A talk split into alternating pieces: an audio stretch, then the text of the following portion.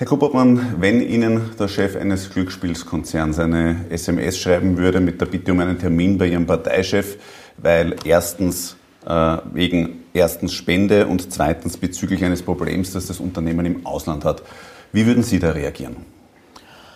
Man muss einmal äh, hier ganz klar festhalten und das auch trennen. Ja, das eine ist ein Wunsch eines großen Unternehmens, äh, weil es anscheinend Probleme mit Italien gegeben hat. Das zweite ist eine, der Vorwurf einer Spende oder dass man über Spenden reden will. Der Finanzminister Blümel hat eidesstattlich erklärt, dass es keine Spenden von Novomatic gegeben hat, weder in der Bundespartei noch in der Landespartei Wien, noch in den Vereinen, in denen er Mitverantwortung getragen hat oder trägt. Äh, und ich glaube, das ist einmal das, was man äh, auch als äh, Bürger und Politiker tun kann und tun muss, nämlich eidesstattlich erklären, es ist zu keinen Spenden gekommen von Novomatic. Das Zweite ist, dass natürlich Politiker von großen Firmen auch angefragt werden, mit zu unterstützen, mitzuhelfen bei Problemen, die es also mit dem Ausland oder mit Nachbarländern gibt. Das ist etwas, was auch das Tagesgeschäft ist für Politiker. Wir haben ja Außenhandelsstellen auch von der Wirtschaftskammer. Äh, dazu sind wir ja auch da, um hier unterstützend äh, zu wirken und zu helfen. Aber das muss man einmal trennen. Aber was in der ganzen Causa schon äh, bemerkenswert ist, und das wollen wir schon auch aufzeigen, auch als Volkspartei, das ist, dass es immer wieder zu Missständen und massiven Verfehlungen in den letzten Monaten und Jahren gekommen ist in diesem Bereich. Zu diesen Vorwürfen kommen wir noch. Was mich nur interessiert, die ÖVP sagt jetzt, äh, betont seit einer Woche, seitdem es die Hausdurchsuchung auch gegeben hat, äh, dass die ÖVP keine Spenden von Glücksspielkonzernen etc. annehmen, annimmt. Die Reaktion auf diese SMS war aber einfach nur, dass der äh, Gernot Blümel diese Bitte weitergeleitet hat an den damaligen Generalsekretär im Finanzministerium. Ja, äh, wo es auch nicht unüblich ist, dass man das an das Ressort weiterleitet, das auch äh, inhaltlich zuständig ist, äh, mit der Bitte um Kontakt aufzunehmen mit Aber dem warum wird da gegenüber Novomatic nicht betont, ÖVP steht für Spenden von Glücksspielkonzernen nicht zur Verfügung? Das ist bekannt, seit das Bundeskanzler Sebastian Kurz Parteiobmann ist und auch Gernot Blömel in der Spitzenpolitik ist, nehmen wir keine Spenden weder von Glücksspielkonzernen noch von Waffenhändlern oder auch von Tabakkonzernen. Das ist ein Grundsatz, den wir seit vielen Jahren leben und das gilt natürlich auch für die Novomatic. Der war das aber offenbar nicht bekannt, weil da hieß es ja erstens wegen Spende. Ja, das muss man die Novomatic fragen. Ja, für uns ist die Haltung ganz klar und jetzt hat der Finanzminister das eidesstattlich erklärt. Äh, und schon noch ein, zwei Bemerkungen, äh, zu, auch was die Hausdurchsuchung beim Finanzminister anbelangt, weil das ist ja nichts Alltägliches. Also wenn am 23. Dezember 2020 äh, die Begründung freigegeben wird von einer Richterin für die Hausdurchsuchung und dann dauert das Ganze sechs Wochen, bis es dann zu dieser Hausdurchsuchung Untersuchung kommt und einige Tage vorher äh, wird medial berichtet, dass man als Finanzminister, als Beschuldigter geführt wird, dann ist das für uns einmal sehr, sehr eigenartig und auch hinterfragenswert. Aber das sagt sowohl die Oberstaatsanwaltschaft als auch das Justizministerium von den Fristen her alles korrekt gelaufen. Ja, das ist, das ist richtig, aber es sagt auch der Präsident der Rechtsanwaltskammer Wolf, dass es unüblich ist, ja, dass normalerweise innerhalb ein, zwei Wochen es zu diesen Hausdurchsuchungen auch kommt. Und das Zweite ist, und das ist aus meiner Sicht noch bemerkenswerter, äh, dass die Aufsichtsrätin Martina Kurz äh, ja mittlerweile eidesstattlich erklärt hat, dass der Termin äh, der mit Johann Graf stattgefunden hat, dass das sie war, die diesen Termin äh, mit Johann Graf von der Novomatic hatte. Und dieser Kalendereintrag, wo unter Anführungszeichen kurz draufsteht, ist ja einer der Haupt Punkte für die Begründung für diese Hausdurchsuchung. Das ist mal einer der Aspekte. Die Staatsanwaltschaft hat das ja selber schon noch festgehalten, äh, dass sie sagt, es wäre auch möglich, dass es ein Termin mit Martina Kurz wäre. Sie gehen aber nicht davon aus. Ne? Ja, aber äh, ich bitte schon um Verzeihung. Also das sagt doch einem der Hausverstand, dass man da vorher nachfragen muss, bei wem es sich denn um den Termin handelt, wenn es in dem Unternehmen eine Aufsichtsrätin gibt, äh, die den gleichen Namen hat wie der Bund, den gleichen Nachnamen hat wie der Bundeskanzler. Also es ist jetzt klar, es war nicht Sebastian Kurz, äh, der bei Johann Graf von der Novomatic war, sondern es war die Aufsichtsrätin Martina Kurz, die diesen Termin mit Johann Graf hatte. Und das hat sie eidesstattlich äh, auch erklärt. Und deshalb ist einer der Hauptgründe für die Begründung zur Hausdurchsuchung weggefallen. Aber ein wesentlicher Grund war eben schon dieses äh, von mir vorhin äh, zitierte SMS mit äh, der Spende. Aber auch das ist entkräftet aus meiner Sicht, weil ja Gernot Blümel sich hingestellt hat, eidesstaatlich erklärt hat und mehr kann man hier nicht tun, als zu sagen, wir haben keine Spenden bekommen, weder in der Partei noch in den Vereinen äh, und das ist auch klargestellt. Also es ist eigentlich, gibt es aus meiner Sicht jetzt keinen Grund mehr, äh, warum die Hausdurchsuchung überhaupt stattgefunden hat. Die Staatsanwaltschaft vermutet ja, äh, dass es dann keine direkten Spendengelder gegeben hat, sondern sogenannte Kickback-Deals. Man könnte sich ja jetzt auch einfach herstellen als ÖVP und sagen, gut, es gibt jetzt äh, diese Hausdurchsuchung, man hat Vertrauen in die unabhängige Justiz. Der Gernot Blümel sagt, alles sauber gelaufen, dem vertraut man von Seiten der ÖVP, aber jetzt wird, ist die Justiz am Zug und äh, äh, wird da dahingehend eben ermitteln. Ja, aber äh, ich verstehe das trotzdem nicht, warum nicht im Vorfeld hier auch äh, in dem Sinne so recherchiert wird, äh, damit man sicher sein kann, wer jetzt den Termin äh, auch wirklich durchgeführt hat. Äh, und es war jetzt nicht der Bundeskanzler, was er auch immer schon betont hat, er kennt den Johann Graf gar nicht, er hat ihn noch nie getroffen. Jetzt stellt sich heraus, dass die Martina Kurz als Aufsichtsrätin eidesstaatlich erklärt, sie hat diesen Termin am 25. Juli 2017 wahrgenommen und das ist einer der Hauptgründe in der Begründung für die Hausdurchsuchung. Also ich, man sollte schon darauf vertrauen können, äh, dass im Vorfeld so recherchiert wird, dass derartige Verwechslungen oder was es auch immer sein mag, ausgeschlossen werden können. Also wenn ich Sie da jetzt richtig verstehe, geht auch der Vorwurf in Richtung Wirtschafts- und Korruptionsstaatsanwaltschaft, dass da nicht sauber ermittelt wird? Na, es kann einfach nicht so sein, dass es hier im Vorfeld äh, keine derartigen Recherchen anscheinend gegeben hat, weil sonst hätte man das aufklären können. Also äh, als, als, als, als Laie und als normaler Bürger würde ich sagen, warum hat man die Frau Martina Kurz nicht einfach kontaktiert, dort einmal angerufen und gefragt, waren das vielleicht Sie als Aufsichtsrätin in dem Unternehmen, die mit dem Johann Graf einen Termin gehabt hat, weil sie auch Kurz äh, mit Nachnamen heißt. Also das wäre zumindest aus meiner Sicht unbedingt zwingend erforderlich gewesen, äh, bevor ich eine Hausdurchsuchung äh, damit auch begründe äh, beim Finanzminister. Halten Sie die WKSDA dafür befangen in irgendeiner Art und Weise? Wir haben hier in den letzten Monaten und Jahren Missstände und Verfehlungen gesehen. Eine rechtswidrige Hausdurchsuchung beim BVD. Hat Dann, aber damals die ÖVP noch anders gesehen. 2018, da hat es geheißen, ist alles rechtskonform abgelaufen. Es hat sich jetzt herausgestellt, dass sie rechtswidrig war.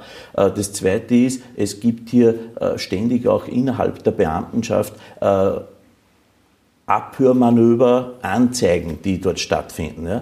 Es ist eine Journalistin angezeigt worden. Und wir haben halt ständig die Situation, und das war ja hier auch wieder der Fall, dass durch Leaks es ständig zu Vorverurteilungen von unschuldig Betroffenen kommt, dass das, man über die Medien erfahren muss, dass man als Beschuldigter geführt wird. Und das ist, das kann so nicht sein. Aber wenn Sie jetzt sagen, ständig zu Vorverurteilungen, was sind da konkret die, die Vorwürfe? Ja, es, wird, es wird ja medial, äh, werden ja Vorverfahren hier sozusagen auch äh, ausgetragen äh, und das kann, das kann in einem Rechtsstaat so nicht äh, passieren. Äh, es gilt für alle Menschen in diesem Staat, äh, solange sie nicht schuldig gesprochen sind, die Unschuldsvermutung. Ja, das, das gilt klar. für alle Bürgerinnen und Bürger und das gilt auch äh, für einen Politiker. Äh, und das ist schon ein, ein, das ist etwas, was äh, hier wirklich auch festzuhalten ist. Das kann so nicht sein. Daher haben wir auch äh, parlamentarische Anfragen diesbezüglich jetzt eingebracht. Zum einen zur Hausdurchsuchung äh, und zum anderen, was die Aussage der Frau Magister Jilek betrifft, im Untersuchungsausschuss, dass es hier hier anscheinend früher auch schon immer zu Einflussnahmen äh, im Bereich der Staatsanwaltschaft gekommen ist. Jetzt sagt zum Beispiel die Präsidentin der Vereinigung österreichischer Staatsanwälte, äh, die spricht ja von pauschalen Unterstellungen von Seiten der ÖVP, die sie selbst entrüsten. Die Vorsitzende der Richtervereinigung sieht das ganz ähnlich. Haben die Unrecht? Also ich weise das zurück, dass wir hier pauschal äh, Verurteilungen aussprechen. Äh, wir haben wir haben grundsätzlich Vertrauen in unseren Rechtsstaat und in die Justiz. Aber es gibt hier ganz explizit äh, Bereiche, äh, wo wir Antworten haben wollen. Ja? Äh, erstens die Begründung der Hausdurchsuchung beim Finanzminister äh, und zum Zweiten auch äh, diese Vorfälle, die jetzt in der Vergangenheit stattgefunden haben, die veranlassen uns dazu, einmal das zu hinterfragen. Und deshalb sind wir auch mit einem neuen Vorschlag in die Offensive gegangen, nämlich einen unabhängigen Bundesstaatsanwalt zu schaffen äh, in Österreich und parallel dazu auch die parlamentarische Kontrolle äh, auszubauen. Zu dem möchte ich äh, dann später noch gleich kommen. Gernot Blümel selbst hat am Donnerstag jetzt diese Woche noch festgehalten, dass er keine Beschwerde gegen die Hausdurchsuchung einlegen wird und hat auch die Vorgehensweise gelobt. Also er selber hat offenbar weniger ein Problem damit als viele andere, wie auch Sie in der ÖVP. Es geht einfach darum, es ist jetzt ganz klar, dass diesen Termin bei Johann Graf Martina Kurz äh, durchgeführt hat und nicht der Bundeskanzler. Äh, und deshalb äh, wollen wir hier hinterfragen, warum fragt man nicht im Vorfeld nach, das wär, würde mir der logische Hausverstand einfach sagen, warum fragt man nicht nach, äh, wer denn mit Kurz auf diesem Kalendereintrag wirklich auch gemeint ist. Noch dazu, wenn ich im eigenen Unternehmen eine Aufsichtsrätin habe, die Martina Kurz heißt. Äh, und hätten Sie nachgefragt, äh, hätten Sie wahrscheinlich damals schon erfahren, dass dieser Termin am 25. Juli 17 von Martina Kurz bei Johann Graf war und nicht mit dem Bundeskanzler, weil der kennt ihn gar nicht und er hat ihn auch noch nie getroffen. Sollte jetzt Anklage erhoben werden gegen Gernot Blümel, äh, muss er dann, so wie das die Grünen auch diese Woche festgehalten haben, zurücktreten? Es gilt die Unschuldsvermutung für alle Österreicherinnen und Österreicher, auch für den Finanzminister. Aber sollte Anklage erhoben werden? Ist das dann ein Schritt, wo Sie sagen, da ist eine rote Linie überschritten? Ich beteilige mich nicht an äh, Spekulationen, was wäre, wenn. Äh, für uns ist äh, der gesamte Fall, was die Hausdurchsuchung anbelangt, sehr hinterfragenswürdig. Bei unserem letzten Gespräch sind Sie gemeinsam noch mit der Grünen Clubobfrau Sigrid Maurer da gesessen, haben auch das gute Arbeitsverhältnis gelobt. Ähm, ich möchte Ihnen jetzt kurz vorspielen, was Sigrid Maurer am Dienstag diese Woche vor dem Misstrauensantrag gesagt hat. In den letzten Tagen mussten wir leider den Eindruck gewinnen, dass die ÖVP ein gestörtes Verhältnis zur unabhängigen Justiz hat. Die nervösen Attacken auf die Wirtschafts- und Korruptionsstaatsanwaltschaft die nichts anderes gemacht hat, als ihre richtige und wichtige Arbeit zeigen, dass die Kanzlerpartei ein sehr selektives Verhältnis zum Rechtsstaat hat. Diese Attacken durch den Klubobmann Wöginger und auch durch den Kanzler sogar sind absolut durchsichtig.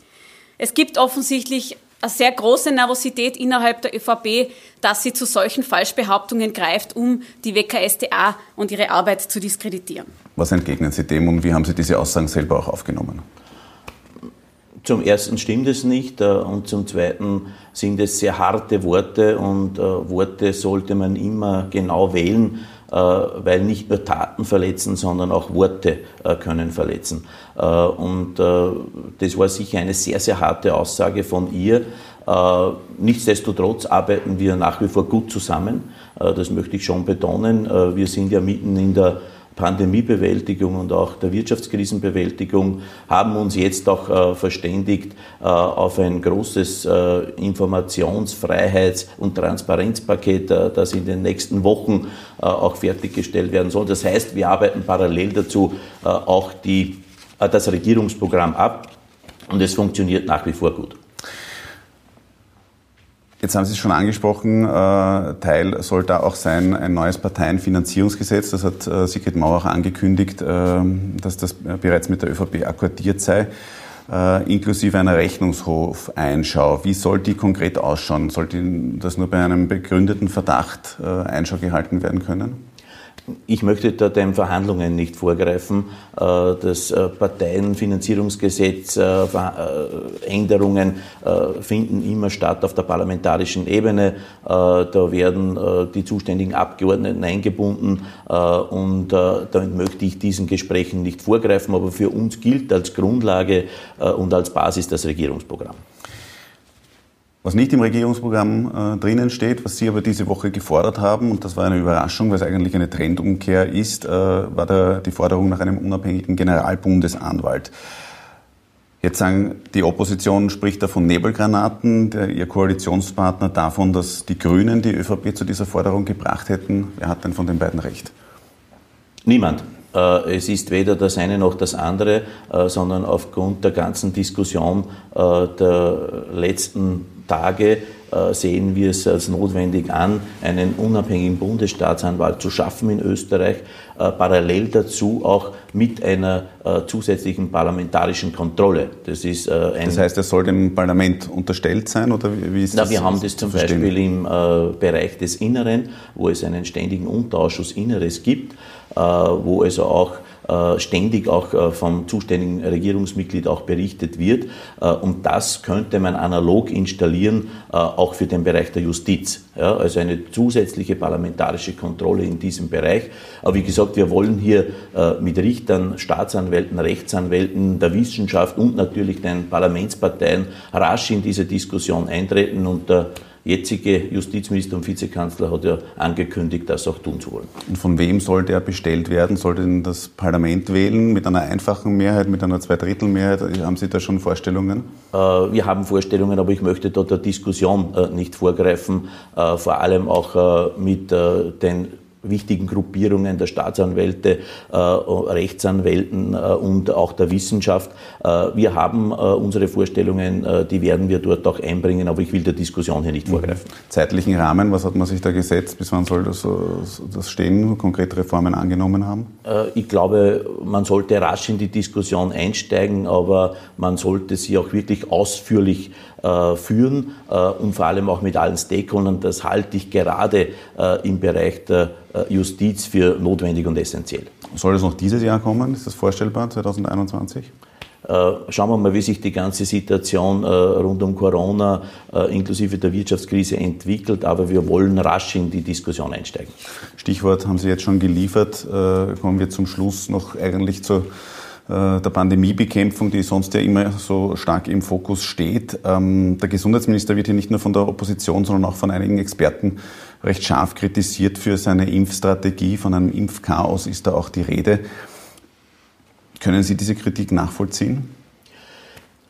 Das ist natürlich eine ganz herausfordernde Situation ist das letzte Jahr schon und auch jetzt noch, das ist unbestritten. Ja, und es gibt auch äh, keine Checkliste und kein Handbuch, wie man eine Pandemie bewältigt, äh, die es 100 Jahre nicht gegeben hat und damit eingehend eine Wirtschaftskrise, die wir seit dem Weltkrieg nicht mehr hatten. Äh, ich halte es für gut und richtig, dass jetzt äh, sozusagen äh, die Impfstrategie bei den Bundesländern angesiedelt sind. Das sage ich als Impfviertler, als einer, der dezentrale Strukturen wertschätzt, glaube ich, dass das vor Ort am besten auch zu regeln ist. Äh, und äh, das funktioniert jetzt auch gut. Alles, was wir bekommen, wird verimpft an Impfstoffen und das ist einmal das Wichtigste. Parallel dazu ist es aber ganz notwendig, dass wir testen, testen, testen. Äh, und wir sind jetzt international am dritten Platz, was das Testen anbelangt. Ja, also wir, Österreich ist hier hervorragend unterwegs. Es hat auch jetzt sehr gut funktioniert, diese vorsichtigen Öffnungsschritte im Bereich der Schule und des Handels mit den äh, Maßnahmen, die da in Verbindung stehen, äh, glaube ich, haben wir gezeigt und die Diskussion in Deutschland, äh, die jetzt geführt wird, warum ma macht man das noch nicht in der Bundesrepublik Deutschland, was hier Österreich macht. Ich glaube, es ist wirklich ein, eine Vorbildwirkung auch für viele andere Länder, schrittweise vorsichtig zu öffnen, aber zu sagen, nur wer getestet ist, kann sozusagen auch wie bei der Schule den Präsenzunterricht auch teilhaben. Was wären da so die nächsten Öffnungsschritte eben, die Sie im Auge Frage haben? Wir haben diese Woche äh, über 500 Schülerinnen und Schüler äh, und Lehrerinnen und Lehrer äh, herausfiltern können, äh, die Corona-positiv sind. Stellen Sie sich vor, äh, das wäre nicht der Fall. Also wir würden unmittelbar in kürzester Zeit wieder in die Situation kommen, äh, dass wir wieder größere Clusterbildungen in den Schulen hätten. Das heißt, diese Teststrategie, die ja mit breiter Mehrheit auch im Parlament beschlossen wurde, nämlich von vier Parteien, die funktioniert. Ja? Die Eltern erkennen das auch an und wir können somit auch die Schulen hoffentlich auch in Zukunft geöffnet lassen. Aber es wird ganz stark darauf ankommen, wie sich die Infektionszahlen äh, auch in den nächsten Tagen und Wochen entwickeln. Aber Ziel wäre es natürlich, äh, wenn die Zahlen sozusagen in, sich in einem Ausmaß bewegen, äh, wo wir nicht in ein exponentielles Wachstum wiederkommen, dann können weitere Öffnungsschritte unter der gleichen Logik äh, folgen, nämlich sozusagen Eintrittstesten, dann kann man auch weitere Bereiche öffnen. Ganz konkret, Eröffnung der Schanigartensaison jetzt mit, mit März, ist das etwas, was vorstellbar ist für äh, äh, Menschen, die einen negativen Test vorweisen können? Wie gesagt, äh, wir wissen alle miteinander nicht, wie sich die Infektionszahlen entwickeln. Und das ist aber die Grundlage dafür, was letzten Endes dann unter Auflagen, unter Eintrittstests aufgemacht werden kann. Ich hoffe. Was wäre da eine Benchmark, wo Sie sagen, da, ab da kann man, kann man weiter aufmachen? Es geht immer um die, um die Kapazitätsgrenzen in unseren Spitälern. Das ist immer, das ist immer die Benchmark. Äh, wir haben bei der zweiten Welle gesehen, äh, dass sich das gerade noch ausgegangen ist. Äh, das heißt, wir, haben, wir brauchen ja hier eine Vorlaufzeit von 10, 14 Tagen im Handeln, was das Setzen der Maßnahmen anbelangt. Aber ich hoffe, ich hoffe, dass diese Teststrategie und ich habe an und für sich schon die Hoffnung, dass das auch funktioniert, dass diese Teststrategie es uns ermöglicht, weitere Öffnungsschritte eben unter diesen Auflagen auch setzen zu können. Herr Grubermann, vielen Dank für das Gespräch. Gerne.